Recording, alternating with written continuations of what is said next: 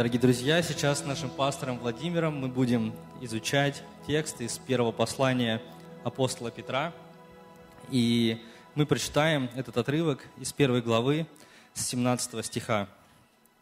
«И если вы называете отцом того, который нелицеприятно судит каждого по делам, то со страхом проводите время странствования вашего, зная, что нетленным серебром или золотом искуплены вы от суетной жизни, переданной вам от отцов, но драгоценной кровью Христа, как непорочного и чистого агнца, предназначенного еще прежде создания мира, но явившегося в последние времена для вас, уверовавших через Него в Бога, который воскресил Его из мертвых и дал Ему славу, чтобы вы имели веру и упование на Бога.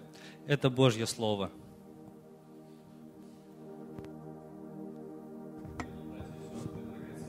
гости, давайте мы в самом начале с вами помолимся. Наш Господь Иисус, спасибо Тебе за то, что сегодня мы можем читать Твое Слово, потому что многие из нас сегодня пришли с болью в сердце, с переживанием, а, с большой тревогой, Господь. Кто-то испытал по-настоящему трагедию в своей жизни, и сегодня Твое Слово говорит нам о том, что Ты, Святой Бог, захотел стать нашим Отцом – ты не просто спас нас, Ты захотел созидать с нами удивительные, уникальные отношения, которых больше нигде мы не можем наблюдать, кроме как у Тебя. Ты стал нашим отцом. Ты стал самым лучшим отцом, которым мог бы быть. И мы сегодня, как Твои дети, можем радоваться этим новым отношениям. Помоги нам понимать, как э, их выстраивать, как общаться с Тобой. Какую цену, Господь, Ты отдал за то, чтобы эти отношения были реальностью. Господь, мы нуждаемся в Твоей благодати, чтобы Твое Слово было понятно для нас, чтобы я мог его также правильно и верно истолковать и проповедовать. Просим, благослови наши сердца сейчас быть внимательными, слушать Твое Слово и радоваться. Аминь. Дорогая церковь, присаживайтесь.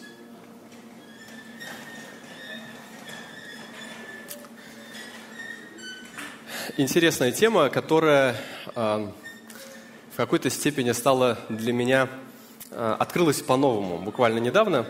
Это тема отцовства. Раньше я всегда воспринимал себя с позиции сына, сейчас уже э, по-другому можно чуть-чуть посмотреть, но это совсем маленький опыт.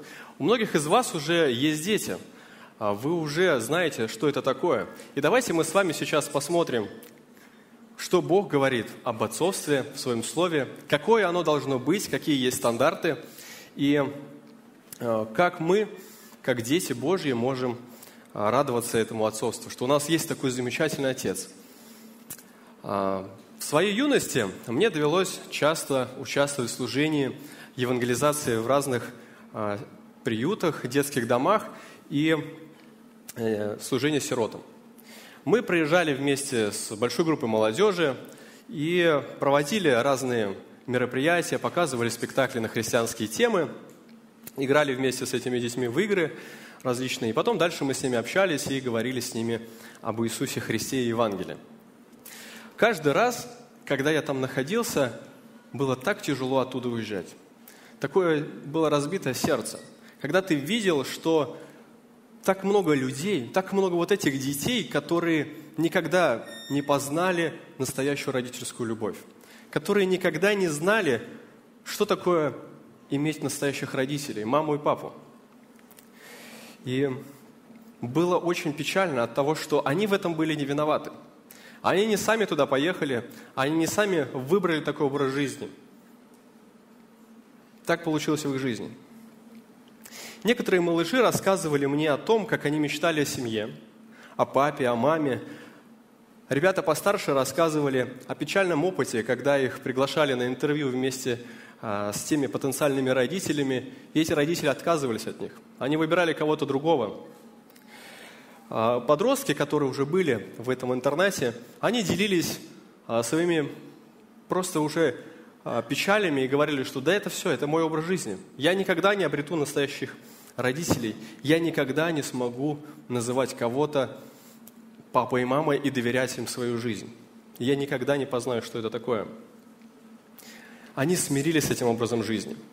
Они уже не ждали, что в их жизни появятся люди, которые их будут любить по-настоящему и безусловно, которые будут считать их своими детьми. Они думают про себя, у меня нет родителей, я одинок в этом мире, я сам за себя. И это становится базисом жизни этих людей. Дорогие друзья, некоторые из нас могли испытать это в своей жизни.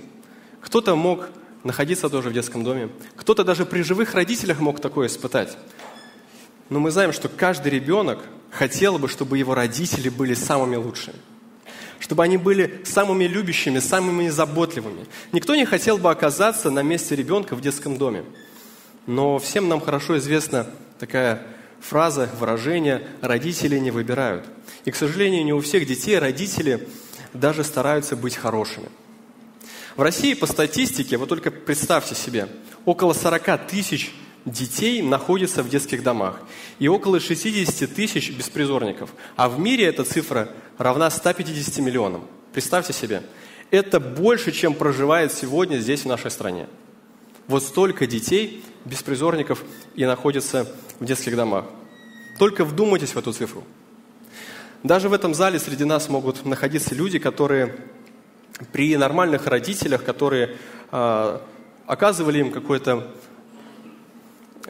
заботу, старались обеспечивать их материально, старались э, дать им образование, но все равно эти люди, мы с вами можем испытывать, что те родители, которые у нас были, они не оказали нам настоящей любви. Они не были теми, кого можно назвать самый лучший родитель. Тот, кого по-настоящему хочется любить. Если сегодня спросить вас, кто такой идеальный отец – Какими качествами он должен обладать? Знаете, в книгах а, я прочитал несколько таких важных критериев. Первое. Настоящий отец, совершенный отец, он должен любить и заботиться своими словами и делами о своих детях. Он должен осознавать и принимать на себя ответственность. Он должен находиться и участвовать в жизни своих детей.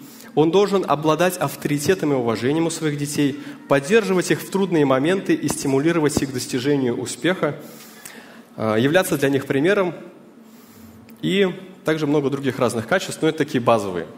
Поэтому молодые люди, когда вы слышите это, это значит, что для вас это вызов, вам нужно учиться формировать в себе такие качества. Это очень высокий стандарт, но посмотрите на 1 Петра 17 стих и до 21. Апостол Петр говорит здесь, что Бог, который является самым совершенным, который является святым, который является праведным, является нашим Отцом. И его стандарты по сравнению с этим, с этими стандартами, они намного выше. Они даже несравнимо выше. И сегодня мы поговорим о том, что значит называться и быть Божьими детьми, как это стало возможным для людей сегодня и что это значит в практической жизни для нас.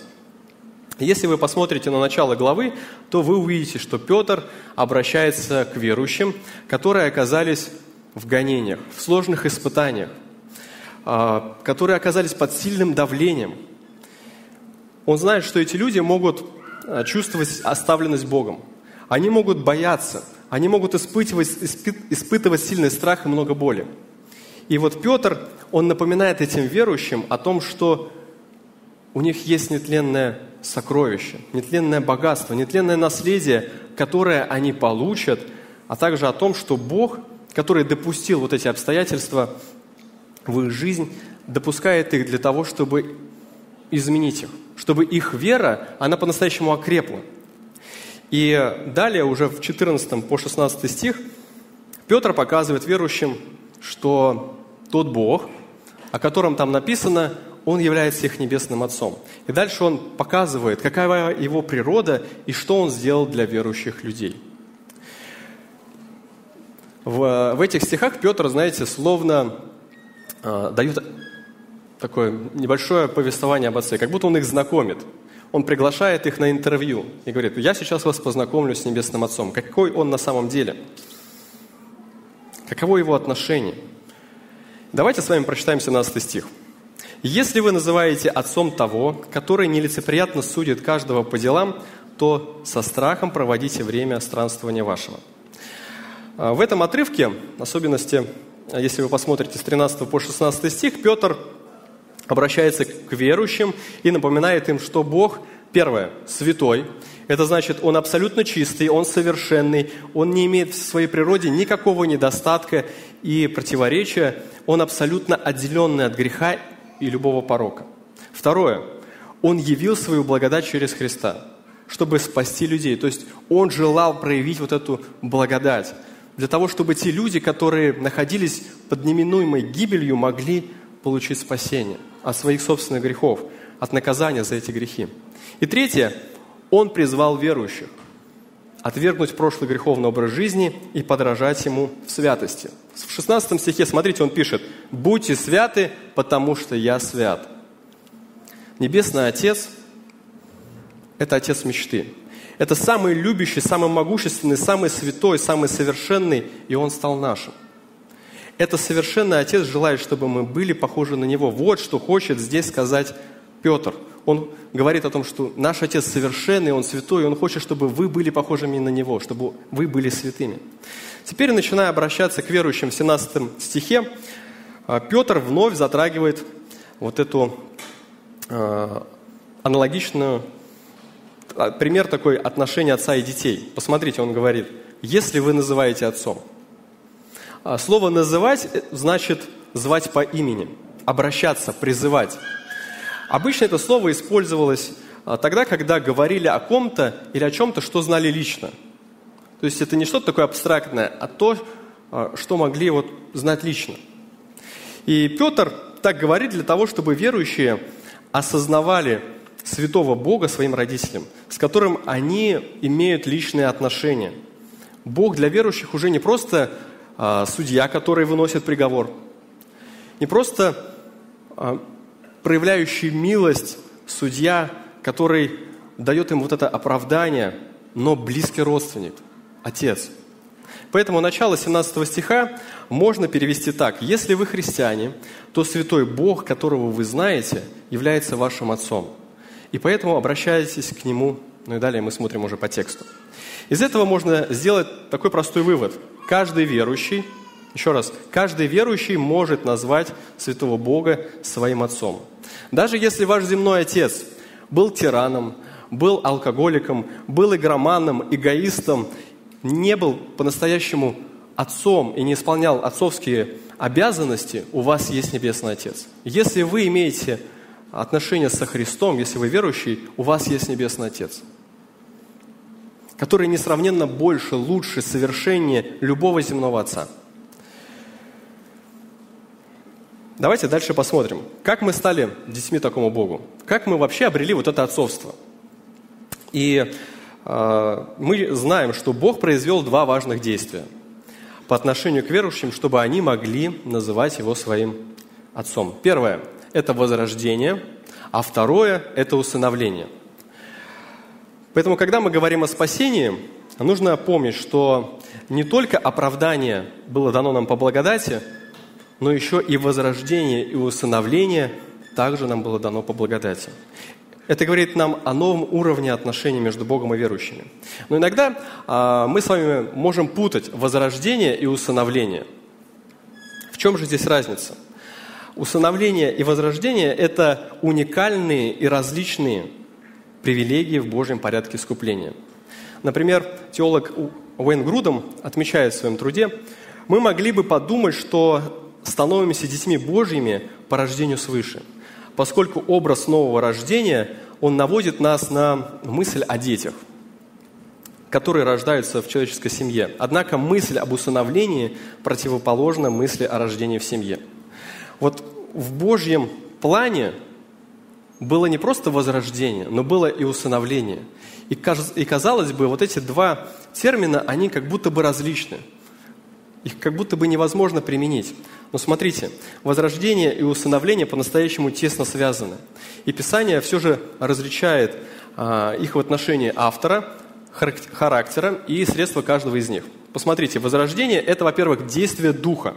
Оно преображает человека, его природу, его сердце – а также производит, а, происходит посредством Слова Божьего. В то время как усыновление – это действие Отца. Оно не меняет характер человека. Это юридический акт, который э, дает верующему законное право быть чадами Божьими, который позволяет человеку, который принимает Иисуса Христа в свое сердце, быть юридически Божьим детем. Поэтому ясно, что усыновление и возрождение – это отличные друг от друга два действия, но и то, и другое является важными для понимания, э, что значит быть дочерью и сыном Божьим. Это означает, что верующие э, из статуса врага, который у них был изначально, став оправданными божественным судьей, также стали подобными детям самого этого судьи по своей природе. А также они обладают юридическим правом быть его детьми. Это совсем не то же самое, что мы можем просто взять ребенка из детского дома, усыновить себе. Это совершенно не то же самое. Это то же самое, если бы, когда вы усыновляете ребенка из детского дома, этот ребенок не только стал вашим юридическим детем, да, членом семьи, что он обладает правами э, ребенка, но его еще и ДНК, характер, э, внешность, они уподобляются вам, как родителю. Вот насколько удивительные отношения задумал сам Господь с нами. Поэтому отношения вот верующих и Небесного Отца, они имеют намного, глубок, намного более тесные взаимоотношения, более глубокую связь, которую просто невозможно разорвать. И на самом деле удивительно, что мы стали детьми самого Бога. Это проявление Его безграничной милости Его любви. Мы читаем в 1 Иоанна 3.1. «Смотрите, какую любовь дал нам Отец, чтобы нам называться и быть детьми Божьими». То, что сделал Бог, не мог сделать никто из людей. Никто не мог по-настоящему стать таким отцом, как стал наш Господь. Никто не имел таких глубоких взаимоотношений. И вот возрождение и усыновление, они как раз говорят нам об этом. Поэтому, дорогие братья и сестры, теперь только подумайте, самая совершенная личность, имеющая абсолютную святость, все могущество, все богатство благодати, которое управляет всей Вселенной, как физическим, так и духовным миром, обладающая совершенной любовью, справедливостью, щедростью и заботой, является нашим Отцом. Вот эта личность – это наш Отец – отношения с которым настолько глубокие, что никогда не смогут разрушиться. Этот Отец, о котором мы даже не могли мечтать, Он стал нашим. Он готов утешить нас в любой скорби. Он готов прийти даже тогда, когда нам тяжело, когда нам плохо. Потому что Он, как никто, знает, что мы можем с вами испытывать. Он, как никто, по-настоящему видит нашу боль, видит наши переживания. Вот такой Бог является нашим Отцом. Он сегодня приходит в нашу жизнь с целью, чтобы помочь нам, утешить нас, помочь нам измениться. Поэтому вопрос, дорогие друзья, так ли вы представляли себе отношения с вашим Небесным Отцом, как Божье дитя? Если нет, то в чем представление ваше отличается от того, которого мы сейчас с вами говорили, которое записано в Библии? Возможно, вы проводили проекцию а, своих отношений с вашими земными родителями на те отношения с Богом, которые написаны в Библии. Или вы, может быть, воспринимаете отношения с Богом как какие-то деловые отношения, или какие-то соседские, или как раба с господином. Посмотрите, Бог не относится к нам как мачеха к Золушке. Бог сделал нас своими не только юридически, но он дал нам власть называть своими детьми. Он имеет с нами очень глубокие взаимоотношения. Мы очень близки Ему. Поэтому зададим друг другу вопрос. Как сегодня мы развиваем вот эти взаимоотношения? Есть ли в нашем христианстве план развивать эти взаимоотношения? На чем строится это развитие? Первое, что стоит здесь отметить, посмотрите на, свою, на свое отношение а, к Божьим стандартам, к Божьему служению, к самому Богу. Есть ли там формальность? Нам необходимо искоренять формальные отношения с Богом. Никому из родителей не нравится, когда его дети, когда вот вы их просите, и в ответ вы слышите, знаете, такой вздох, а, похожий на стон замученного медведя. Такой, опять ты меня об этом просишь. Конечно же, родители они печальны, когда дети делают такое. когда любая просьба воспринимается так. И ребенок идет и делает что-то, но так этого не хочет. Посмотрите сегодня на наше христианство. Похоже ли оно на такое отношение родителей и детей? Вздыхаем ли мы каждый раз, когда Господь побуждает нас идти и благовествовать? Вздыхаем ли мы так глубоко и неохотно, когда Господь побуждает нас послужить нашим соседям? Когда Господь побуждает нас прийти на малую группу? Когда Господь побуждает нас пожертвовать больше, чем нам хотелось бы? Поэтому перестаньте, дорогие, служить для себя.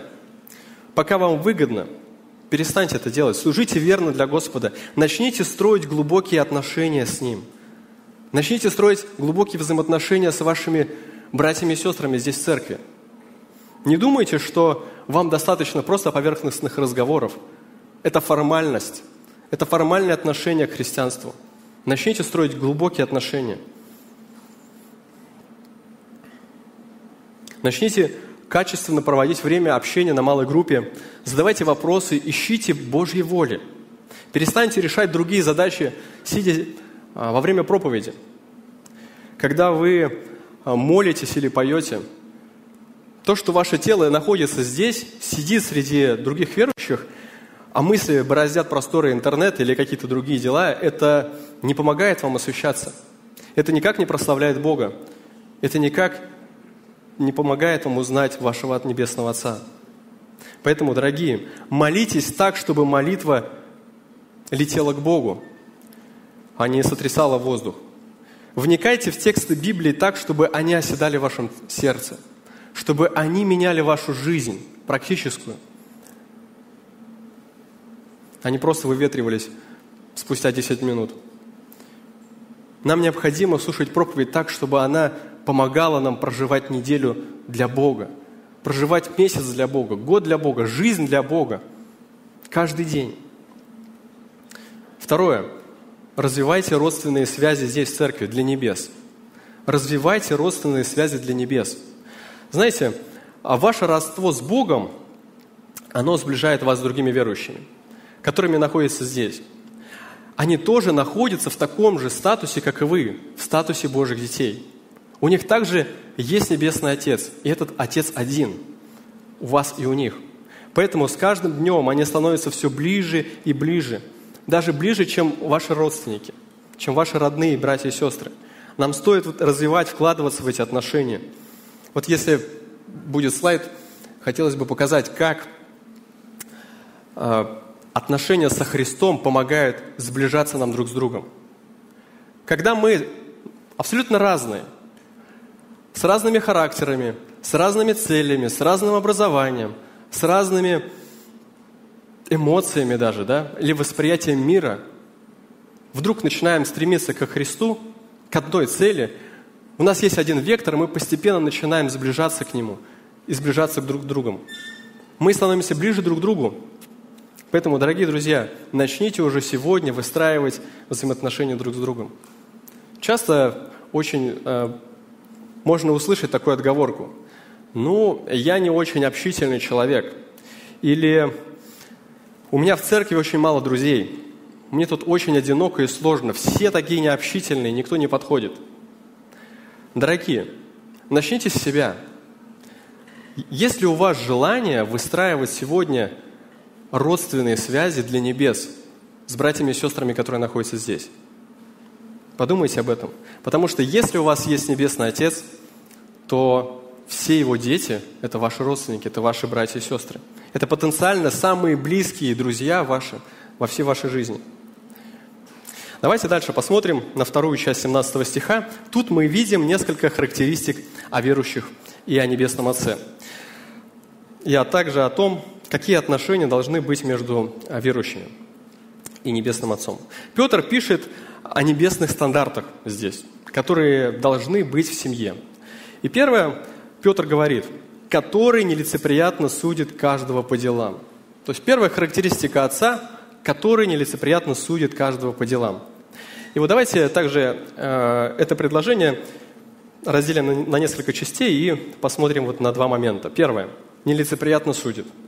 Слово «нелицеприятно», оно значит «беспристрастие». Справедливо, независимо от чина и лица. То есть судит в общем значении разделяет, что правильно, что неправильно. Он делает различия и затем принимает решение.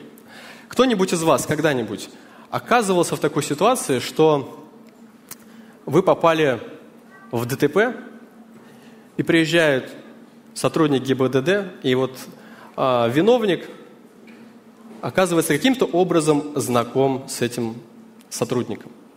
Что вы испытывали внутри? Боялись ли вы, что сейчас будет вынесено самое справедливое решение в жизни этого сотрудника, что он будет бороться внутри своего сердца? Я думаю, что вы переживали за то, что он примет неверное решение, что сейчас суд будет несправедливый, что сейчас тот, кто был виновен, окажется оправданным, что не все факты вот этого момента, они будут учтены. Но здесь мы говорим о том, что наш Бог, Он нелицеприятный. Идея Петра заключается в данном тексте, что Бог не смотрит на то, какой человек перед ним, чтобы выразить свою оценку этому человеку. Это значит, что каким бы ни был человек сегодня, какой христианский опыт и стаж у него не был бы, какой статус он не занимал бы в церкви, лидер служения, лидер малой группы, пастор, миссионер или просто рядовой член церкви, служитель в каком-то отдельном служении, Бог будет относиться к каждому одинаково. Бог будет очень тщательно смотреть на жизнь каждого, каждого из нас. У Бога не будет поблажек. Он будет рассматривать тщательно жизнь каждого из нас – и давать свою оценку. Давать свою справедливую оценку. Для него нет различия. Он не относится э, как-то предвзято, он относится одинаково ко всем своим детям. В его мышлении нет любимчиков и нелюбимчиков. Поэтому, дорогие друзья, подумайте, у Бога нет лицеприятия. Он относится к вам не хуже, чем к брату или сестре. Поэтому, если Он вас наказывает, а их не наказывает – это не значит, что Он вас не любит, что Он злится на вас, что у Него есть гнев на вас несправедливый. Бог любит вас, так же, как и других детей. Но если Он вас наказывает, значит, Он учит вас. У Бога нет лицеприятия, поэтому Он всегда желает вам блага. Даже если сейчас в вашей жизни что-то не ладится, что-то тяжело идет, если у вас есть скорби, проблемы, трудности – все равно Бог желает вас через это провести к чему-то лучшему, тому, что по-настоящему может сблизить вас с Ним.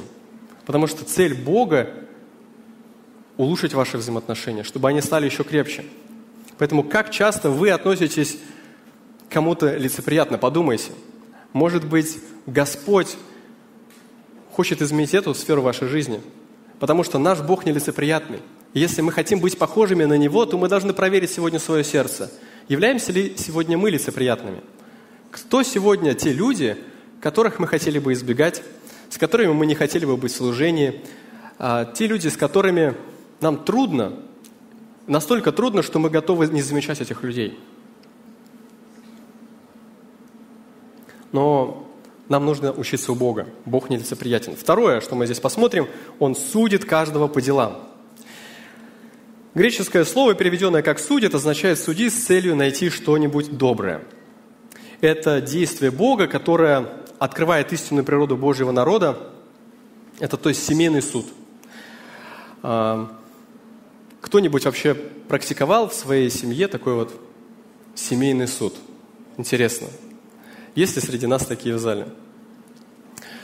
Давайте посмотрим, что это такое – этот суд называется судом Христовым. О нем мы читаем в Римлянах 14 главе с 10 по 12 стих, и он будет над делами верующих, то есть над детьми Божьими. И он не имеет ничего общего со спасением, потому что добрые дела, которые а, верующие могут делать, они могут делать благодаря уже совершившейся жертве Христа, которая изменила их жизнь. Потому что благодаря ней они стали верующими и могут делать добрые дела. И вот вот эти верующие, которые а, окажутся там вместе со Христом на небесах, Бог будет совершать вот этот семейный суд. Этот суд наступит обязательно. И на этом суде Бог наградит ревностных святых для того, чтобы вынести такое доброе слово о них. Но в то же время он также может вынести порицание тем делам, которые были неверными. И в 16 стихе мы видим, что Бог каким является? Святым. Бог святой. То есть абсолютно отделенный от греха э, и совершенный. Это значит, что каждый наш грех, каждое злое дело, оно будет замечено. Потому что если Бог абсолютно святой, это значит, что любой грех в его присутствии сразу становится заметным. Поэтому на этом суде Бог заметит каждое доброе дело и также злое. И он отметит одно и другое. Почему Петр вообще пишет об этом здесь, в этом послании? Почему он говорит здесь об этом верующим? Потому если мы посмотрим на все послание, мы увидим. Здесь э, много достаточно таких моментов. Были верующие, которые не удалялись от плотских похотей, 2 глава, 12 стих. Может быть, были верующие, которые были не готовы подчиняться властям и начальствам, 13 стих 2 главы, которые использовали свободу для прикрытия зла, это 16 стих 2 главы. Возможно, были жены, которые в тяжелых для них обстоятельствах не хотели подчиняться своим мужьям. 3 глава 1 стих. А мужья, в свою очередь, не обращались с женами благоразумно. 7 стих 3 главы. Были также христиане, которые не стремились к единству, не были сострадательными, милосердными, дружелюбными, воздавали злом за зло, ругались, это 3 глава, 8-9 стих. Также были христиане, которые пока не проявляли ревностную любовь, не служили в церкви. Это уже 4 глава, с 8 по 11. Также были пасторы, которые пасли стадо из принуждения, господствовали, а младшие не подчинялись им. Это уже 5 глава. Друзья, может быть, сегодня среди нас сидят те люди, о которых написано в послании 1 Петра. Может быть, у нас есть то, о чем там говорит Петр, может быть, сегодня нам необходимо проверить всю свою жизнь через призму Божьих стандартов. Посмотреть, если Бог сегодня взглянет на нашу жизнь, что Он увидит? Бог точно нам дает много даров, много разных привилегий по мере того, как мы возрастаем в христианской жизни. Но Он никогда не давал нам привилегию не слушаться Его. Бог никогда не давал нам привилегию грешить. Он никогда не балует своих детей, он не закрывает глаза на их а, непослушание, не позволяет им делать что угодно, но наоборот, он желает, чтобы они еще больше прославляли его. Поэтому Бог делает все возможное, чтобы каждый грех был замечен, чтобы христианин, чтобы его ребенок, он знал, что есть зло, чтобы он исправился, чтобы он не продолжал грешить. Бог желает видеть наши изменения, и Он сам готов помогать нам меняться. Посмотрите, Божьи стандарты очень высоки. Даже стандарты семейного суда очень высоки. Вот кто из нас поступает так же, как Господь, совершает такой семейный суд дома со своими детьми из-за любви к ним? Поступаем ли мы так же по отношению к своим детям? Делаем ли мы это э, с теми детьми, которые есть в нашей церкви? Стараемся ли мы уподобляться в этом нашему Небесному Отцу? Можно ли сегодня назвать нас нелицеприятными по отношению к другим верующим? Можно ли сегодня назвать нас нелицеприятными родителями, которые совершают справедливый суд над своими детьми? То есть делают явным различие между правильными и неправильными поступками. Знаете, некоторые родители, они намеренно или не намеренно могут путать любовь и ненависть к своим детям. Это происходит, когда любовь к детям теряет Божий ориентир. Альфред Коннор сказал, мы слишком любим, мы слишком сильно любим своих детей и слишком мало своих родителей. Вот если мы слишком сильно любим своих детей, но очень мало любим нашего Небесного Отца, то с вероятностью 100% ваша любовь к вашим детям, она будет очень мало похожа на любовь, которую задумал Бог. Если вы мало любите вашего Небесного Отца, то вы не сможете по-настоящему любить правильно своих детей. В этом отрывке мы видим, что совершенно любящий Бог судит своих драгоценных детей. Кто-то может усмотреть тут какое-то противоречие. Как можно любить драгоценных детей и при этом их судить? Но знаете, семейный суд, о котором здесь пишет Петр, это проявление любви. И отсутствие такого суда – это как раз проявление нелюбви, то есть ненависти. Поэтому настоящая любовь, она смотрит глубоко, она, она смотрит туда дальше. Она смотрит на поступки сегодня и реагирует сегодня, чтобы спасти от последствий завтра. Она готова пойти на жертвы, на жертвы комфорта, что сейчас, возможно, будет тяжелая конфликтная ситуация, мне придется долго ее как-то разрешать, но любовь готова идти для того, чтобы помочь и заменить отношения внутри семьи, чтобы помочь ребенку. Поэтому, дорогие родители, относитесь, относитесь ли вы сегодня внимательно к своим детям? Или вы закрываете глаза на их ошибки, на их греховное поведение и не поощряете доброе? Знаете, что тот, кто не совершает такой добрый семейный суд, о котором здесь говорит сам Господь, который Он дает нам пример, это говорит о том, что у нас мало любви к нашим детям. Дорогие, нам необходимо знать это. Потому что остановить ребенка в его неуважительном отношении э, к старшим – это проявление любви. Научить ребенка просить прощения – это проявление любви. Научить его почитать Бога и слушаться родителей – это проявление любви.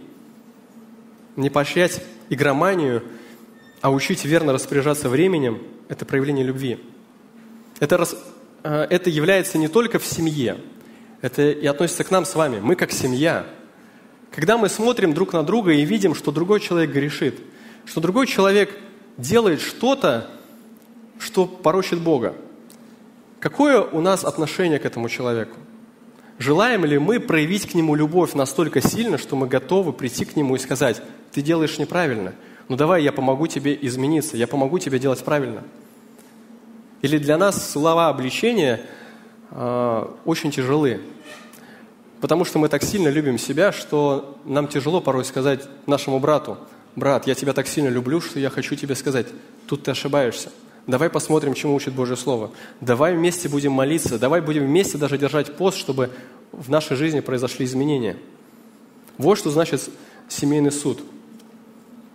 Поэтому, дорогие родители, не путайте сегодня любовь с ненавистью. Подражайте Небесному Отцу в воспитании своих детей. Учитесь воспитывать их по Божьим стандартам. Дорогие братья и сестры, также подумайте, как вы сегодня можете осуществлять вот этот Божий суд – семейный суд здесь в церкви. А также подумайте, если сегодня Небесный Отец посмотрит на вашу жизнь, а мы знаем, что Он нелицеприятный, что Он увидит? Какую оценку Он даст вашей жизни? В какой сфере вашей жизни вы можете просто провалиться? В какой сфере вам будет так стыдно и так больно? Что это за сфера? Почему? Начните молиться Богу о том, чтобы Господь начал менять вас. Потому что Господь нелицеприятный, и Он будет отделять все доброе и все злое. Поэтому, дорогие, стремитесь получить похвалу от вашего Небесного Отца. Стремитесь к тому, чтобы Бог, когда будет совершать суд свой, Он мог много выделить добрых дел, которые вы совершили ради Него. Ищите возможность еще больше прославить Его имя в этом мире, сделать Его а, репутацию, безупречную репутацию, видимой в этом мире. Поэтому если мы, как дети Божьи, понимаем, каков наш Отец, насколько Он совершенный, великий, насколько Он могущественный и святой, то это однозначно должно повлиять на наше отношение здесь, к этой жизни. Дальше мы читаем в 17 стихе, а, в окончании 17 стиха, что говорит здесь Петр, как должны реагировать верующие. Смотрите, он пишет, «То со страхом проводите время странствования вашего». Поскольку мы знаем, что наш Бог, Он совершенный, Он строгий, Он святой, Он беспристрастный судья, то наша жизнь, она должна строиться на этих основаниях. Но это не страх наказания. Знаете, каждый из нас точно чего-то боится. И если уж так покопаться, то страхов у нас настолько много, что мы даже не знаем, а, насколько много. Если вы пообщаетесь с душепопечителями, они скажут, что страх – это, в принципе, то, что может двигать нами. В каждых отношениях мы чего-то боимся. Что-то нас сдерживает, что-то нас двигает. Всякий человек чего-то боится. И бывает правильный страх, и бывает неправильный страх. И Библия подразделяет страх на три категории. Посмотрите, первая категория – это страх раба. То есть человек боится наказания со стороны сурового господина, и поэтому он что-то делает. А в таком случае человек, он а, совершает вот это служение, какие-то поступки по причине того, что он просто боится, что будет наказан. Второй страх – это страх наемника. То есть человек будет совершать служение только тогда, когда он получит за это награду. В таком случае человек будет служить ровно столько, сколько он получит награды, или пока он получает награду. Как только награды в его жизни видимым образом он не видит, он перестает служить. Для него самое важное – это награда. И третий страх – это страх сына. Это когда человек работает на отца, когда он вкладывается всей своей жизнью, все свое будущее видит в том, чтобы помогать отцу, потому что то наследство отца, оно его, оно ему принадлежит. Он служит не по причине страха наказания или из-за зарплаты. Он служит ради отца. В таком случае человек будет бояться всячески испортить репутацию отца. Он будет стараться, наоборот, максимально ее э, проявить, показать, какая репутация его отца. Поддерживать эти большие стандарты, потому что он наследник. Потому что то наследство, которое есть у отца, оно будет его.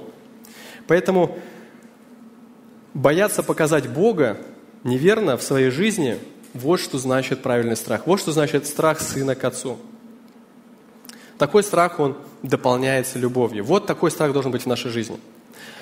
Поэтому правильный страх будет преобладать э, в нашей жизни тогда, когда настоящая любовь к Богу, она будет расти.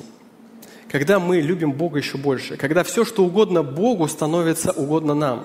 Становится желанно нам. Когда мы ищем Его воли в каждый момент нашей жизни. Поэтому зададим себе вопрос, какой сегодня страх вы испытываете к Богу?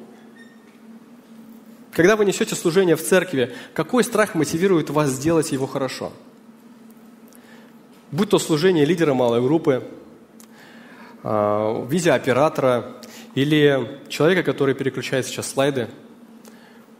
Какой страх мотивирует вас? Может быть, вы боитесь, что о вас скажут люди, что у вас, что, что у вас что-то не получится, и а, Бог вас как-то накажет, или вы желаете в своем служении проявить величие Божьей красоты. Вы хотите подтвердить Его авторитет, Его могущество, Его репутацию. Когда вы определяете, сколько вы пожертвуете Богу финансов, какой страх мотивирует вас это делать? Может, вы боитесь Божьего наказания за то, что вы не пожертвовали а, может быть, вы боитесь, что Бог вам даст меньше, чем вы пожертвовали. Или вы желаете прославить Его имя, потому что у вас есть с Ним отношения, и вы хотите возвеличить это отношение через то, как вы жертвуете. Когда вы готовитесь к экзаменам, дорогие студенты, что мотивирует вас готовиться? То, что а, Господь может вас наказать, потому что вы готовите шпаргалки? Или, может быть, а, вы боитесь то, что Господь не поможет вам списать, потому что вы мало трудились в церкви? Точно не поможет. И точно Господь а, порицает, когда мы пишем шпаргалки.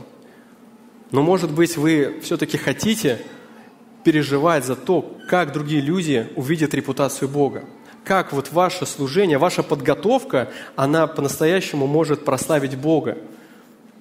Чтобы другие люди не тыкали вас пальцем, укоряя, но наоборот, говорили, вот, это человек верующий, это христианин, который боится Бога.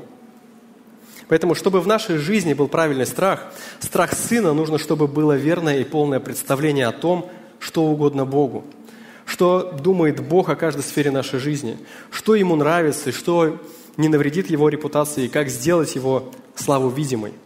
Для этого нам необходимо открывать Божье Слово. Все достаточно просто. Для того, чтобы знать, что угодно Богу, нужно читать Библию, нужно молиться, нужно быть среди верующих людей. Поэтому, дорогие друзья, нам необходимо учиться бояться Бога. Бояться Бога не из-за наказания, а бояться Бога, потому что мы Его дети. Иметь правильный страх. Поэтому, дорогие друзья, призывая Бога, мы должны бояться Его, мы должны любить Его, мы должны знать, что Он наш Отец, который сделал вообще эти отношения возможными. И смотрите, э, призывая иметь страх Божий, здесь Петр показывает верующим, какой ценой они получили Божье сыновство. Драгоценная пролитая кровь Христа, да, мы здесь видим. И вот это одна из самых тоже важных тем, которая занимает целых четыре стиха. Давайте прочитаем с вами с 18 по 21. «Зная, что нетленным серебром или золотом искуплены вы от суетной жизни, преданной вам от отцов, но драгоценную кровью Христа, как непорочного и чистого агнца, предназначенного еще прежде создания мира, но явившегося в последнее время для вас, уверовавших через Него в Бога, который воскресил Его из мертвых и дал Ему славу, чтобы вы имели веру и упование на Бога». Что такое вообще искупление? Вот в этом отрывке искупление является ключевым словом. О нем мы поговорим чуть подробнее. Посмотрите, тема искупления, она очень часто встречается в Ветхом Завете. И те, кто с вами, а, вместе с нами читает сейчас а, больших пророков, вы наверняка часто встречали это слово.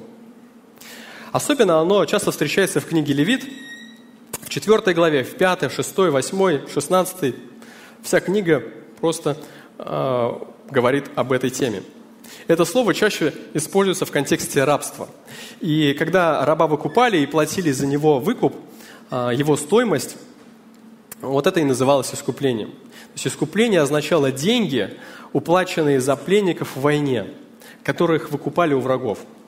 И вот в 18 стихе оно означает цену, уплаченную за освобождение человека от рабства греха и проклятия закона, то есть от вечной смерти.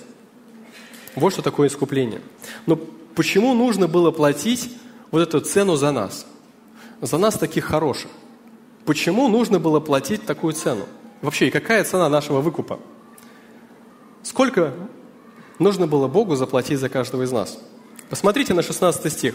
В 1 Петра, 1 главе, вновь мы возвращаемся к этому стиху, и здесь эта а, фраза, она полностью является цитатой из книги Левит. Петр, он не случайно напоминает о ней читателям, потому что а, это не просто цитата. «Будьте святы, потому что я свят» – это основная тема всей книги Левит.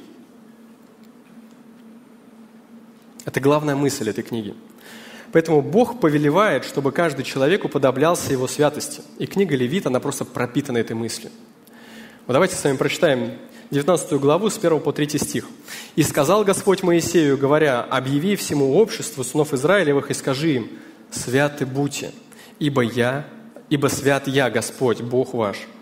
Бойтесь каждой матери своей и отца своего, и субботы мои храните. Я Господь, Бог ваш. Здесь мы видим, что Бог святой. Дальше, вывод. Бойтесь. Да, это вторая заповедь. Возлюбите ближнего, да? То есть вы должны так любить своих родителей, вы должны бояться их. Дальше, храните. Почему? Потому что я Господь, Бог ваш. Очень похоже на тот отрывок, который мы сейчас с вами читаем, 1 Петра, 17 по 21 стих. Если вы читаете книгу Левитам, то или читали ее когда-то, то вы должны были заметить, что в этой книге очень много говорится о крови. Бог в ней говорит о том, сколько и каких жертв необходимо было израильскому народу, народу Божьему, приносить за свои грехи, за каждый свой грех в храм, чтобы священник приносил вот эти жертвы за народ и за каждый грех народа. Представляете, за каждый грех человеку было необходимо принести жертву. За каждый грех – вот вы просто подумайте, вспомните свои грехи, сколько у вас было на прошлой неделе. Какое стадо вам нужно было бы привести? Просто подумайте. Не просто за какой-то явный грех, а даже за неосторожный, совершенный. А за грех, который человек не хотел раскаиваться вот в нем, знаете, что было? Человека побивали камнями. То есть человек платил своей собственной кровью. Это звучит ужасно, но давайте мы чуть позже поговорим, почему это вообще справедливо. Сейчас давайте с вами прочитаем Левитам 4 главу с 1 по 7 стих. Здесь мы читаем. «И сказал Господь Моисею, говоря, скажи сынам Израилевым, если какая душа согрешит по ошибке против каких-либо заповедей Господних и сделает что-нибудь, чего не должно делать, если священник, пома... если священник помазанный согрешит и сделает виновным народ, то за грех свой, которым согрешил, пусть представит из крупного скота тельца без порока.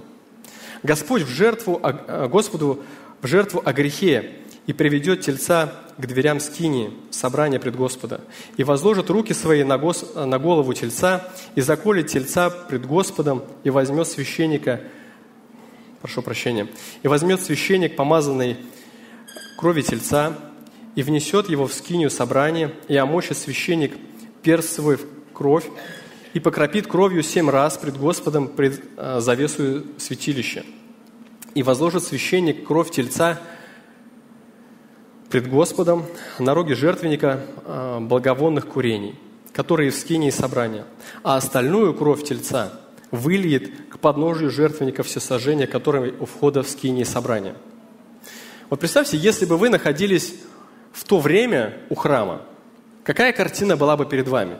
Вот просто представьте – то вы увидели бы просто тысячи животных, которые при, э, приводили к храму, для того, чтобы их принести в жертву каждый день. Ручьи крови просто текли бы из этого храма за грехи людей. Священник, он был не просто такой вот дяденька а, в красивой одежде. Это был человек, который нес очень сложную работу. Его руки просто всегда были в крови. Всегда крови за Божий народ, за их грехи. Но зачем нужно было столько жертв? Ну, логичный вопрос. Зачем Богу нужно было столько жертв?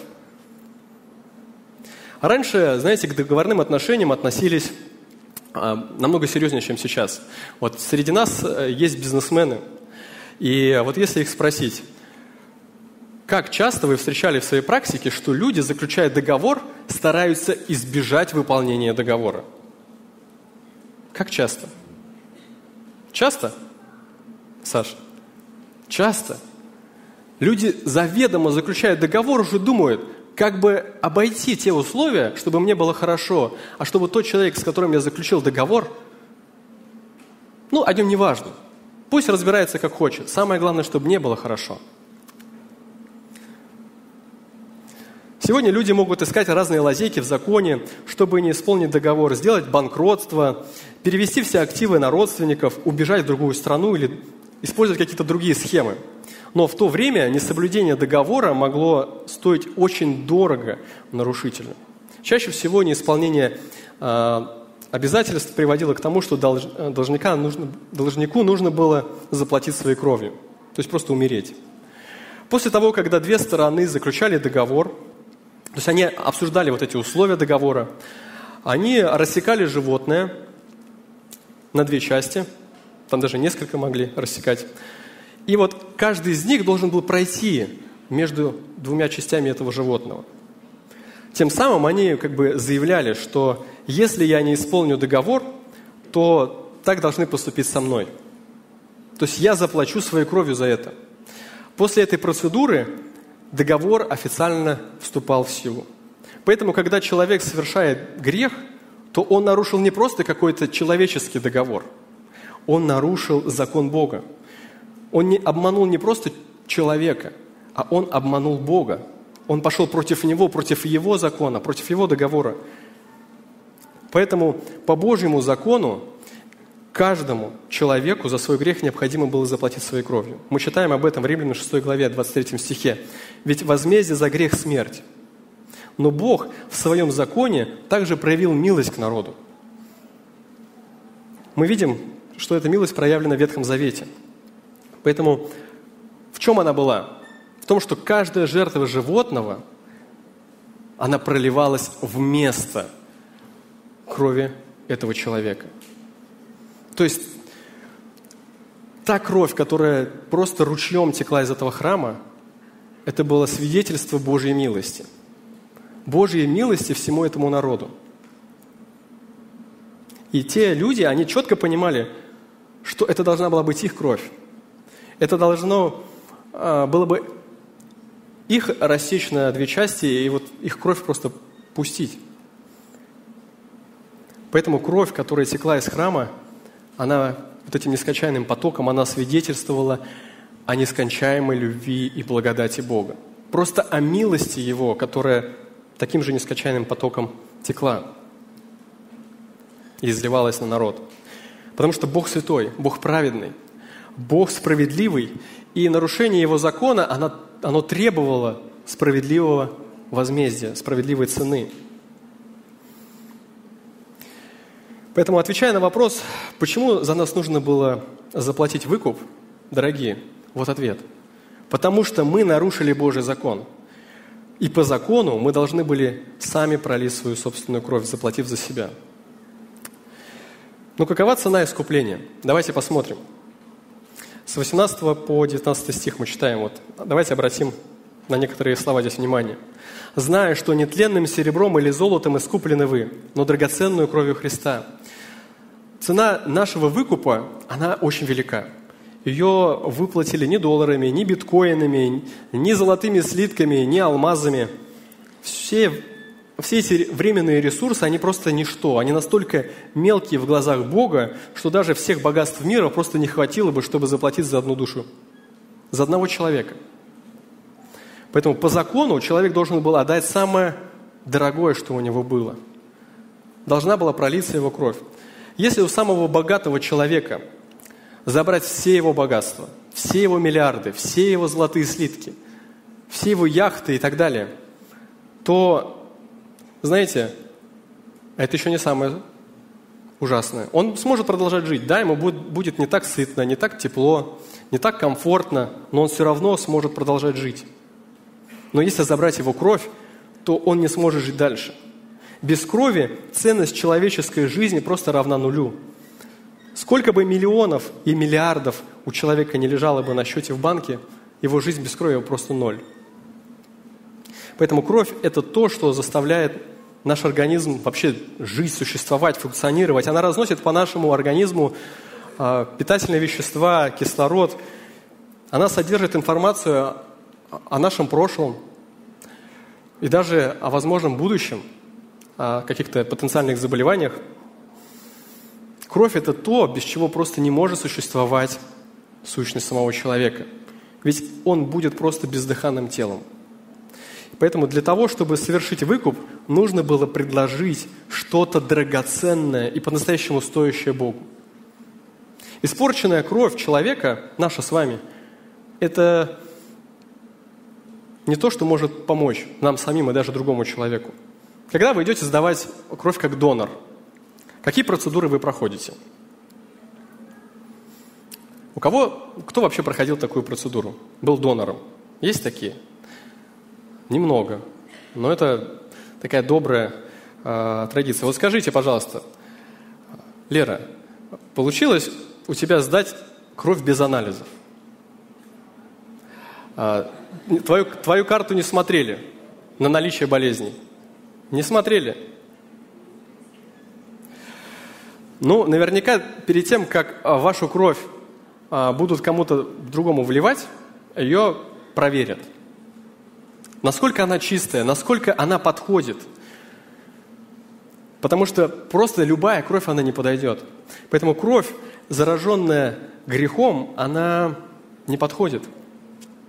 Потому что мы наследники Адама, а Адам согрешил, и ни один из его потомков не может исправить это. Грех все равно остается в нас. Поэтому каждый человек должен своей кровью заплатить за себя и за свой грех. Он не сможет заплатить за все свои грехи, тем более за других людей. Поэтому цена такого долга – это смерть и вечное мучение. Без вариантов – Поэтому нужна была драгоценная кровь, другой выкуп, который может искупить сполна наши грехи, каждый наш грех. Вот представьте, какое стадо нужно было привести, но за каждый ваш грех умер Христос, как агнец. Давайте с вами прочитаем 19 стих. «Но драгоценную кровью Христа, как непорочного и чистого агнца, вот цена выкупа». Цена выкупа верующего человека – это кровь Божьего Сына, Иисуса Христа, самого близкого для Бога личности. внутри Троицы, они были так сильно близки, но Божий Сын пошел и отдал свою кровь. Совершенный, абсолютно чистый, непорочный, который был послушан Отцу во всем, просто во всем. Он оставил славу небес, Он пришел в этот мир, воплотился в ограниченное и смертное тело человека и стал как человек, подобен ему. Он отдал самое дорогое, что у него было, свою святую чистую кровь за грешников на Голговском кресте. Просто подумайте, вот такая цена была за ваш грех. Петр говорит именно о крови Христа, как чистого агнца, который, а, которая послужила вот этим выкупом. Поэтому напоминание, дорогие, сегодня для нас. Насколько часто мы задумываемся о том, какая большая цена была заплачена за нас с вами? Как часто мы об этом думаем – Наше сыновство – это не просто подпись какая-то в договоре, что вот теперь он является сыном моим или дочерью. Богу пришлось заплатить за каждого из верующих, за каждый наш грех, за, за каждый, своей кровью, за большой и ужасный наш грех, и даже за самый маленький и скрытый, и неумышленный. Твои и мои грехи – это причина того, что Христу нужно было пролить свою драгоценную кровь там, на кресте. Поэтому, дорогие друзья, применение для нас – когда вы хотите согрешить, напоминайте себе, что за этот грех Христу нужно было заплатить кровью, своей святой кровью. Если вас это не заставляет остановиться, то значит в вашем понимании что-то поломано. Значит, вы неправильно относитесь к ценности Христа. Вы не цените Его кровь. Значит, ваше сердце очерствело, что оно не способно остановиться, что это и вас не трогает. Вам необходимо покаяние, вам необходимо, чтобы сам Господь растопил ваше сердце, чтобы Он изменил ваше каменное испорченное сердце и обличил вас в вашем грехе, чтобы Он дал вам раскаяние. Молитесь об этом. Второе. Невозможно говорить, что вы любите Иисуса и цените Его кровь, но при этом делаете зло братьям и сестрам. Не ищите единства с ними, отказываете Богу в служении – и почтение Его имени, не имеете смиренного отношения к ближним, не стремитесь к финансовой верности в церкви и а, чтобы послужить Богу, и нежитесь в своих скрытых грехах. Невозможно. Это обман, это ложь, в которой вы живете. В настоящей любви нет места греху, нет места лжи, она ищет правды. И Христос умер, чтобы вот такие лжецы, такие грешники сегодня могли прийти к Нему и получить оправдание, получить искупление за свои собственные грехи. Тут важно также подчеркнуть, что Бог заранее продумал весь этот план. Бог не просто в какой-то момент увидел, в каком же бедственном состоянии находятся вот эти верующие здесь в РБЦ или там, в Израиле. Бог заранее предусмотрел этот план искупления. Мы читаем об этом в 20 стихе, предназначенного еще прежде создания мира, но явившегося в последнее время для вас. Бог не ждал, когда люди попробуют сами что-то сделать, наконец, с этим. Он, как любящий отец, хотел от начала спасти своих детей.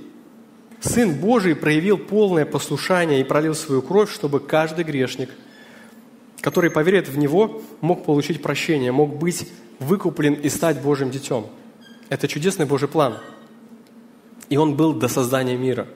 Настоящая любовь, она смотрит вперед. Она готова к самопожертвованию. Она верна. Представляете, Бог продумал этот план заранее. И Он не изменил своего решения, когда увидел, как живут другие люди, как они относятся к Нему, как они не чтят Его, как они грешат, как они злословят, как они прелюбодействуют. Его план не изменился. Он все равно решил нас искупить. Сын Божий исполнил вот этот план любви в жизнь. Можете ли вы сегодня назвать себя детьми послушания, которые боятся Бога, как своего Отца, которые любят Его, которые боятся оскорбить Его, которые боятся принизить Его славу и достоинство? Может быть, вы смотрите на свою жизнь и разочаровываетесь. Может быть, вам больно из-за собственных грехов, вам стыдно. Тогда посмотрите на любовь Отца, дорогие. Он знал, что вы будете грешить. Он знал, что вы будете не способны проявить такую любовь. Но Он заранее знал это и захотел вас изменить. Он захотел, чтобы вот эта жертва искупления была совершена за вас. Вот насколько Бог сильно любит вас. Эта проповедь не обличение, хотя она и должна обличать нас, но она показывает, что у нас есть совершенный Отец, который настолько сильно нас любит, что даже когда Он знал, что мы будем непослушными, Он все равно захотел проявить эту любовь. Он задолго решил любить нас. Его любовь, она верна. И она привела нас в семью. От чего Бог искупил своих детей? Давайте с вами еще два коротких здесь пункта. Смотрите, Здесь написано, зная, что нетленным серебром или золотом искуплены вы от суетной жизни, преданной вам от отцов. Суетная жизнь – это бессмысленная, бесцельная, бесплодная, обреченная на провал. Наследие земных отцов – это как раз и есть вот эта суетная жизнь. Жизнь, в которой есть лишь видимость успеха. Все вот это яркое, красивое, но внутри ничего нет. Внутри пустышка, которая в жизнь обреченная на провал. Недавно мы с одной сестрой общались здесь в церкви а, на одну интересную тему, и она сказала, «Мне интересно, как Адам провел остаток своей жизни после того, как был изгнан из Эдемского сада. Наверное, у него была просто сильнейшая депрессия. Вы представляете, человек, правда, который вот жил в, в раю, который видел все своими глазами, который был в невероятно тесных взаимоотношениях с самим Богом, общался с Ним напрямую, и вот после грехопадения ему пришлось доживать остаток своей жизни в несовершенном мире. А вы теперь подумайте, остаток своей жизни – это более 900 лет. Вы знаете, я вам скажу, что наверняка точно у него была самая жуткая депрессия. Поэтому кто из вас думает, что у вас большая депрессия, вы просто не знаете, какая была у Адама. Адам точно знал, что такое провал. Каждый из нас вот наследник этого провала. Его наследие, которое стало нашим, это суетная жизнь, жизнь без смысла посреди вот этих мимолетных а, и фальшивых ценностей. Поэтому жертва Христа, она искупила нас. Она просто вырвала нас из этих ценностей, она изменила цель нашей жизни, она дала нам новое, то, ради чего по-настоящему стоит жить, то изначально, что было там у Адама в Эдемском саду. Вот что сделал Иисус Христос. Он вырвал нас из этой суетной жизни, бессмысленной. И для чего Бог искупил нас? Мы читаем, что здесь говорит Петр. Для того, чтобы вы имели веру, упование на Бога. Бог Отец не оставил своего Сына в могиле. Он воскресил Его для своей славы. Отец, как судья, освободил Христа и поднял Его из могилы, прославил Его, объявил всему миру через воскресение из мертвых, что Он является Его Сыном, вознес Его на небо, увенчал вот этой всей славой, честью, облег Его властью. Это благодаря Христу вот мы имеем такие отношения с Богом, как дети. Благодаря Ему мы стали частью Божьей семьи. Бог искупил нас, чтобы мы прославили Христа, имели веру в Него и упование, то есть вот это глубокое доверие. Поэтому, дорогие друзья, Бог искупил людей, невзирая на их лица. Не только богатых, или не только бедных, не только умных, мудрых или немудрых. Бог не таким образом смотрел на людей, когда Он их решил спасти. Бог желает, чтобы сегодня, если ты не являешься Его сыном, если ты не веришь в Него как своего личного Спасителя, чтобы ты покаялся пред Ним, чтобы сегодня ты мог обрести Бога не просто как судью, а как своего Отца, чтобы кровь Христа могла очистить тебя – и это Божие действие, это Божья работа, поэтому молись об этом. В начале проповеди я рассказывал вам пример о том, как в своей юности мы посещали детский дом, разные приюты. И однажды вот один из таких визитов, а, уже перед самым отъездом, был вечер, мне было где-то 20 лет, одна маленькая девочка, робко такая, подходит и говорит, дяденька, хотя какой дяденька был – вот она говорит, дяденька, а что я могу сделать, чтобы вы меня удочерили? Я обещаю вас любить и быть самой послушной. Я даже вам свою любимую куклу подарю. Мне было, правда, ее очень жаль. Мне было так больно на сердце. Мне хотелось сделать что-то особое для нее и как-то помочь ей. Вот эта маленькая девочка, она была оставлена своими земными родителями, но отчаянно нуждалась в любви и заботе. Ей хотелось, чтобы ее кто-то мог обнять, мог поцеловать, мог выслушать ее вопросы, вот эти бесконечные истории, помочь нарисовать ей рисунок, а построить домик для кукол, научиться делать разные прически, выписать, а, а, научиться писать буквы, помочь ей научиться доброму и правильному. Она нуждалась в том, чтобы кто-то ее просто любил без условий. Она хотела обрести семью так, чтобы обрести навсегда. В тот момент мы говорили э, с ней об Иисусе, который вместо того, чтобы забрать ее куклу, которая кажется ей очень ценной,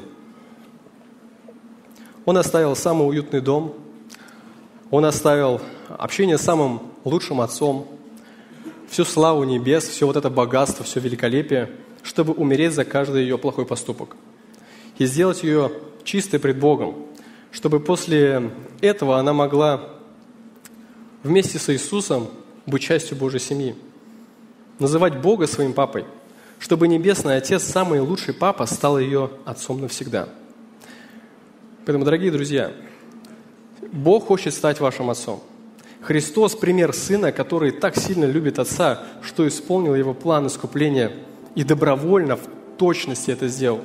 В результате осуществления Божьего плана спасения и уплаты вот, этой, вот этого долга – вот этой большой цены за грех, который мы совершили, сделать возможность, чтобы мы стали Его детьми, чтобы мы имели вот эту веру и упование, которое здесь написано. Искупление, оно описывает здесь как имеющего веру и упование, чье основание на Иисусе, Христе. Мы с вами, как искупленные, мы имеем с вами веру и упование. Поэтому, дорогие братья и сестры, мы стали детьми Богу не потому, что мы такие хорошие, не потому, что у нас так много всего, не потому, что мы достойные, не потому, что мы много верим своим умом, не потому, что мы много знаем, а потому, что Христос умер и заплатил за нас своей драгоценной кровью. Поэтому давайте будем стараться быть угодными Богу детьми.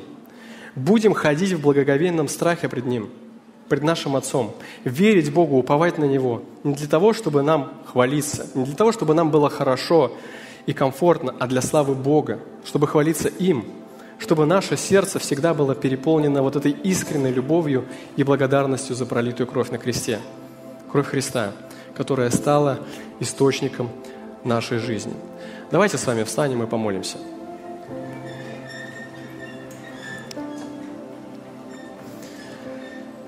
Дорогой Господь, мы приходим к Тебе